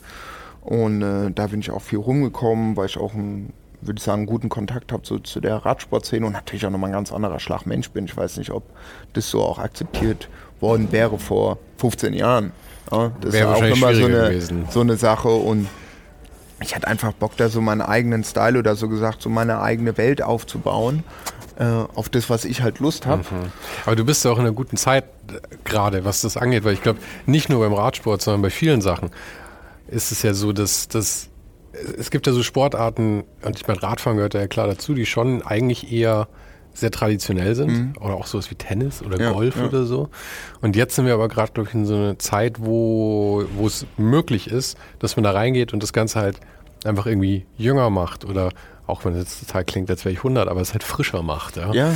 Und ich glaube, vor 15 Jahren hätten die gesagt, wer ist denn der Clown? Und heute sagen voll. alle, hey, der ist mega cool. Ja, ja. Das ist halt schon, das hat, glaube ich, sehr gewandelt, irgendwie auf die Akzeptanz Fall. da. Auf jeden Fall, auf jeden Fall. Und äh, naja, und darüber hinaus, also gab es dann einmal, wie gesagt, diese, die, das Reporting, dass ich immer auf den Events unterwegs war. Dann äh, hatte ich so gesagt, okay, da habe ich dann mit, mit 800 Watt, weil ich dann irgendwann mal früher mal so ein, zwei Shirts gemacht habe, so ein bisschen hier mal was geplottet und so. Und das kam dann mega, also die Leute haben sich echt krass geflasht und haben gesagt, so geil. Und dann habe ich halt peu à peu, sagen wir mal, das ein bisschen gesteigert, aber jetzt immer Step by Step. So andere kamen, ey, du könntest direkt, das ist eine komplette Kollektion. Meinst so, yo, jetzt. Mhm. Also ich, nur weil jetzt mal zwei T-Shirts verkauft sind, brauche ich jetzt nicht übermorgen einen Online-Shop, wo du von der Socke bis zum Cappy komplette Ausstattung Nee, kriegst. das, so. das nicht. Aber ich glaube schon, dass du, du hättest es deutlich mehr ausreiten können. Weil ja. ich finde, man sieht es, wir haben uns vorhin über Susanne Haller mal unterhalten, mhm. jetzt von Fingers Crossed, ja. die du ja auch kennst. Die hatte ich ja auch mal interviewt vor zwei Jahren oder so schon. Und ich meine, die hat halt schon eine ganze Kollektion gemacht, ja. aber nur Socken. Ja. Und das fand ich war schon eigentlich ziemlich brillant, muss man sagen. Ja. Ich meine, das war natürlich schon auch ein Commitment. Aber weil wie du sagst, wenn du alles von, vom Cappy bis zur Socke machst, dann hast du halt auch Probleme von Weg vom Und es war halt auch ein anderer Style, so weil ich hatte einfach Bock gehabt, so ich die die die die die, die dadurch halt dass das Graphic Background habe, das irgendwie auf den Radsport zu machen. Mhm. Gut, ich hatte damals ja diese die die die die die oder immer noch die Pomodori Shirts, ja, für für damals noch äh, fürs Robert gemacht, dann jetzt machst du jetzt selber, war ja damals auch dann der Süddeutschen und so. Und das hat schon gedacht, so diesen locker Living Look beside Radsport, ja, fand ich geil, wo jetzt so die Brands kommen, oder habe ich jetzt vor den letzten zwei Wochen ein paar Brands gesehen, die eigentlich auf dem klassischen äh, äh, Performance-Trip sind, so hey, wir machen jetzt auch coole beside Radsport, äh, äh, legere Kleidung und so, was ich mir gedacht habe, das ist eigentlich die Zukunft. Vor zwei, drei Jahren hatte ich mir das schon gedacht, so weil klar, in Spandex rennen sie alle rum, aber es ist ja eigentlich auch geil, irgendwie nebenher äh, die Watts zu präsentieren oder mhm. das Statement. Ja klar, man will ja auch immer zeigen, dass man irgendwie Teil des Tribes ist halt. Genau, genau, ja, im, genau. Im Everyday dann. Ich meine, so wie du halt da mit der Rafferhose jetzt hier sitzt, ja. was man sofort sieht, weil sie unten umgeschlagen ja. ist und der Streifen da ist. Ja, und so. Das sind halt so diese kleinen Sachen. Oder ich laufe dann halt in North Face Stiefeln rum, obwohl ich in der Stadt bin und so was bescheuert ist. Ja, ja. ja, man will das Zeug halt einfach reintragen in seinen Alltag. Ja, voll. Bei voll. uns allen so. Und nee, und so hat es dann eigentlich, äh, ja, und dann hatte ich dann halt mit, mit Achton Bad meine verschiedene Kooperationen gemacht und, und da auch äh, Produkte halt so gesagt auf dem Markt gemacht, weil mich das dann interessiert hat. Nicht nur das einzelne Produkt, sondern auch außenrum, was du dafür machst, weil du brauchst ja ein Packaging, du mhm. brauchst ja ein Design, du brauchst ja auch eine Story. Das ist jetzt nicht so, dass du sagst, bumm, hier ist es da und alle hopp, jetzt ist es da, sondern so, passt es, passt es nicht, wie fühlt sich das an, ist es im Drive drin und so, dass man das dann halt auch so peu à peu irgendwie reinbringt. Und das hat mir halt mega Spaß gemacht. darüber hinaus sind dann halt andere äh, äh Brands oder Kunden auch nochmal dazugekommen, äh, die äh, so gesagt so meine, ja, meine, meine Leistung gebucht haben, sag ich mal, ja.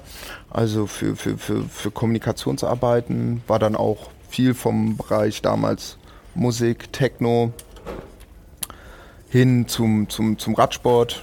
Ja. Und äh, ja, aber das ist, äh, ja, so, so hat sich das, so hat sich das, äh, ja, irgendwie alles entwickelt. Ja. Aber wie, wie, wie managst du das ganz praktisch jetzt dann momentan? Weil du hast vorhin mal gesagt, bevor wir hier aufgenommen haben, schon, dass du halt eigentlich jetzt das Jahr über ausgebucht ja. bist, bis auf irgendwie zwei Wochen im ja. Juli oder sowas, ja.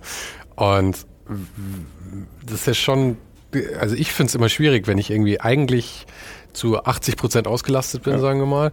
Und dann kommt irgendein Kunde zu mir her oder halt eine neue Anfrage und die sagen, hey, wir brauchen dieses und jenes. Und früher, also ich habe 20 Jahre lang eigentlich so gearbeitet, dass ich dann gesagt habe, okay, ich kann damit nächsten Monat anfangen und in zwei Monaten ist es zu Ende. Ja? ja. Und damit konnte ich gut leben. Ja. Damit konnte ich ins Bett gehen und ich wusste irgendwie, was das Sache ist.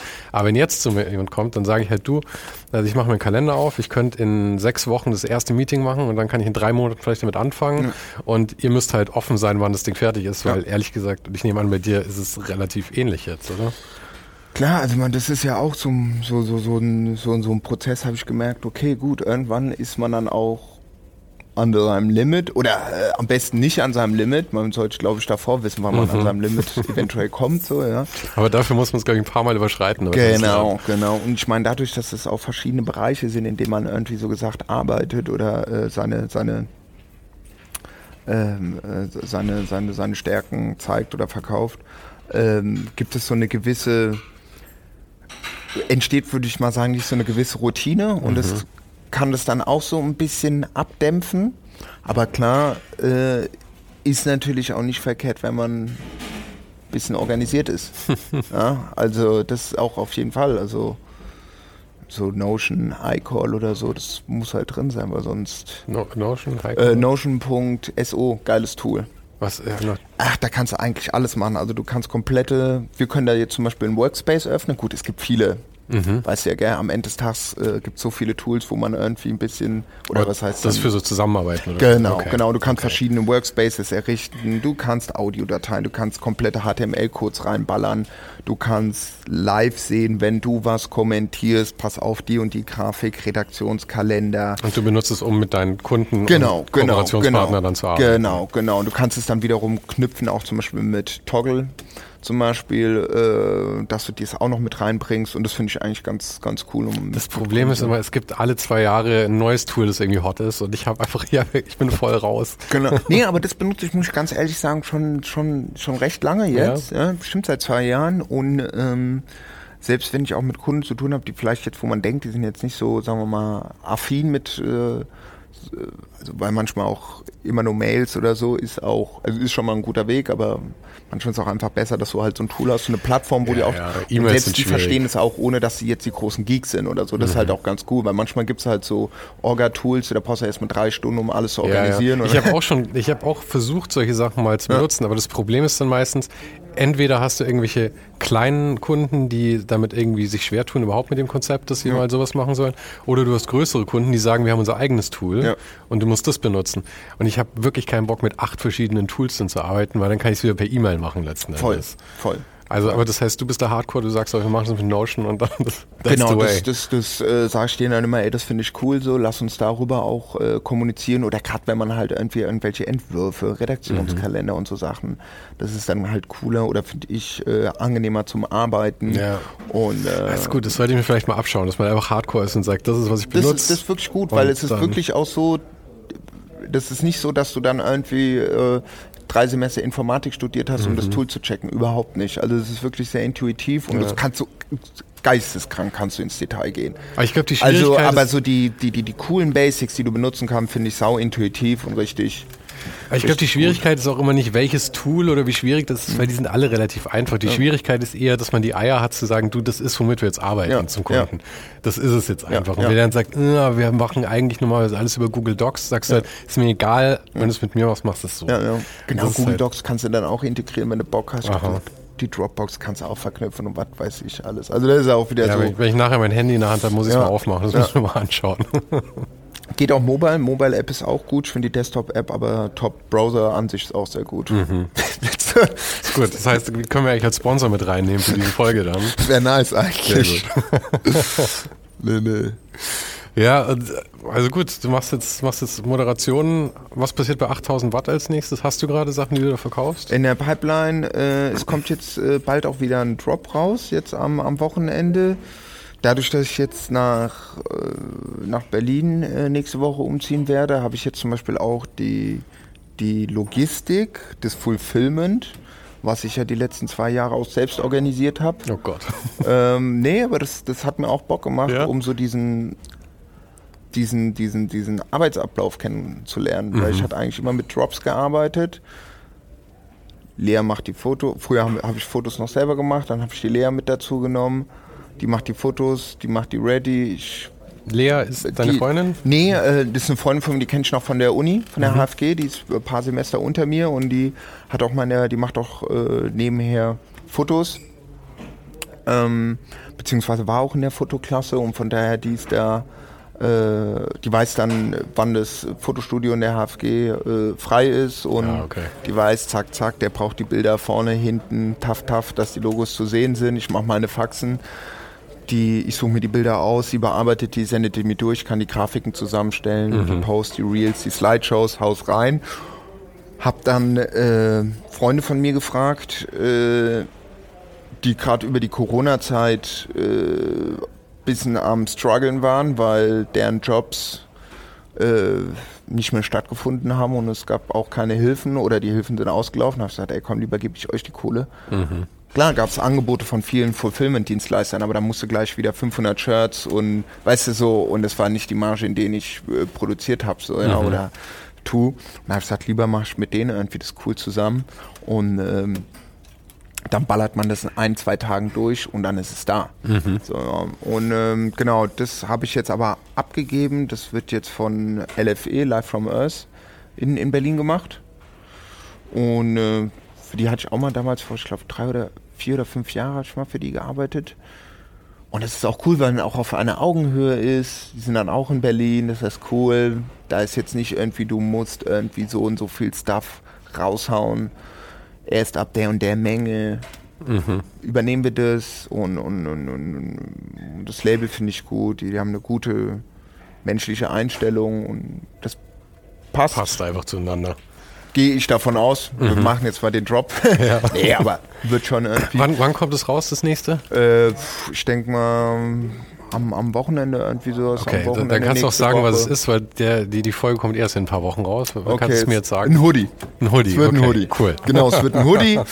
Dann gibt es nochmal einen neuen, äh, neuen Satz, äh, neuen Satz, äh, na, äh, Espresso Cappuccino Service. Okay. Da ja, wird auch schon lange nachgefragt, wann das wieder kommt. Ja, ich bin gespannt auf die nächsten Taschen, weil das Problem ist immer, wenn ich, wenn ich jetzt Gespräche habe mit so Leuten, dann finde ich die Sachen danach noch viel cooler als davor, ja. weil man dann auf einmal so eine Verbindung hat. Ja, ja. Und äh, für, für mein Rennrad brauche ich dann irgendwie mal irgendwie coole Taschen. Also sag Bescheid, wenn du mal Taschen machst. Oder? Ja, da bin ich nämlich auch im Gespräch. Da bin ich nämlich auch im Gespräch mit einer, mit einer Brand äh, für Taschen. Das muss ich mal gucken, ob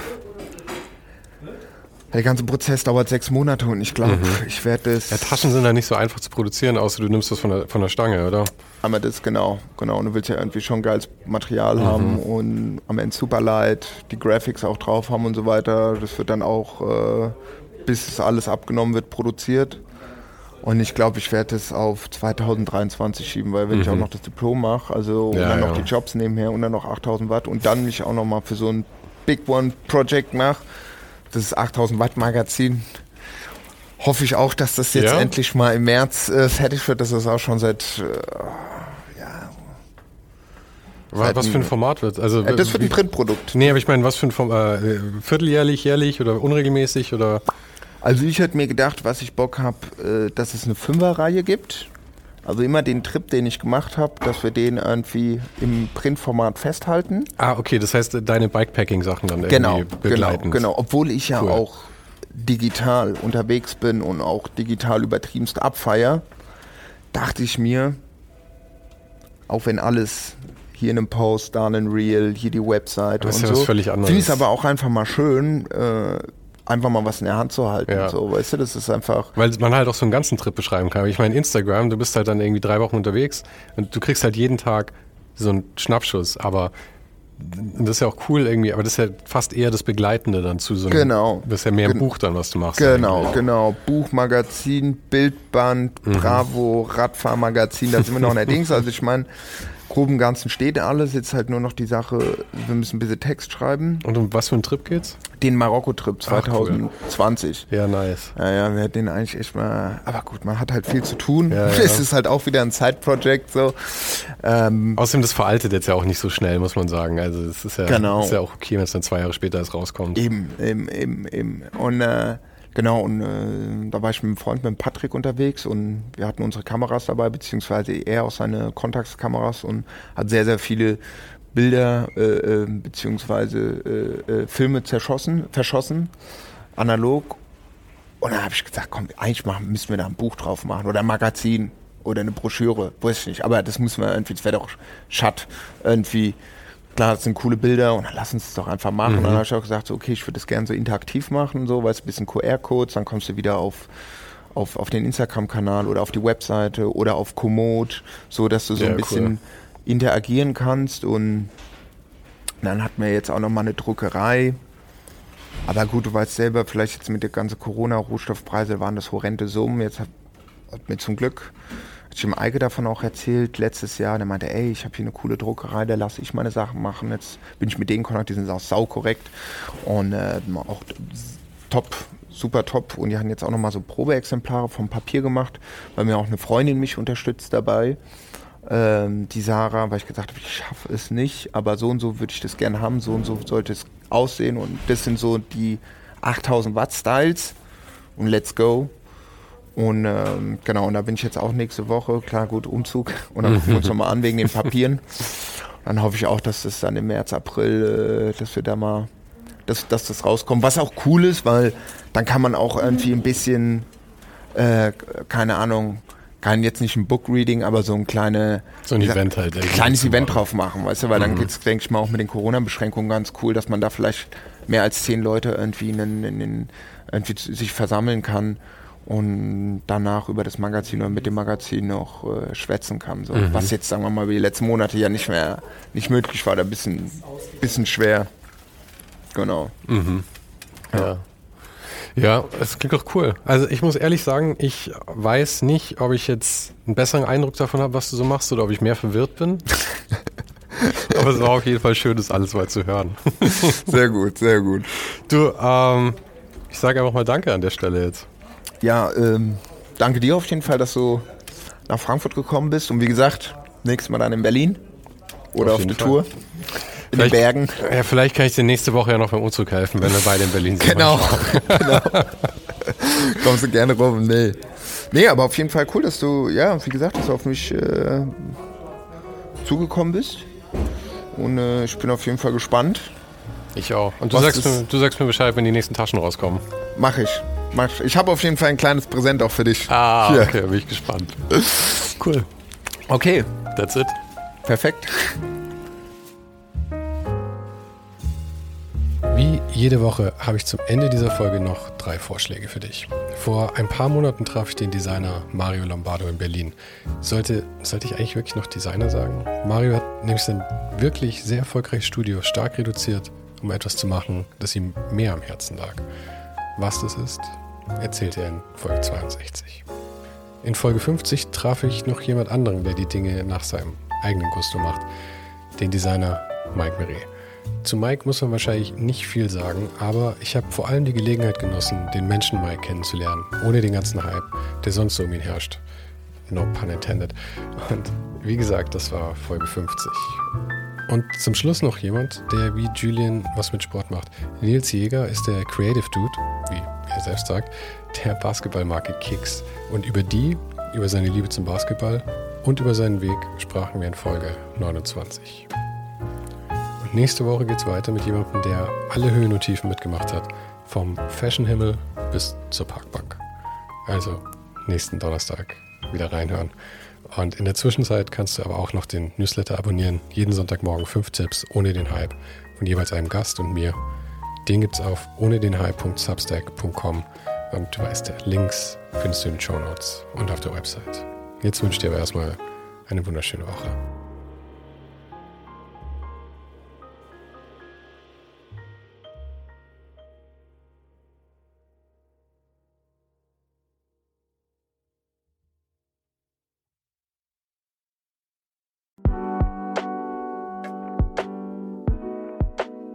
Das war's für heute.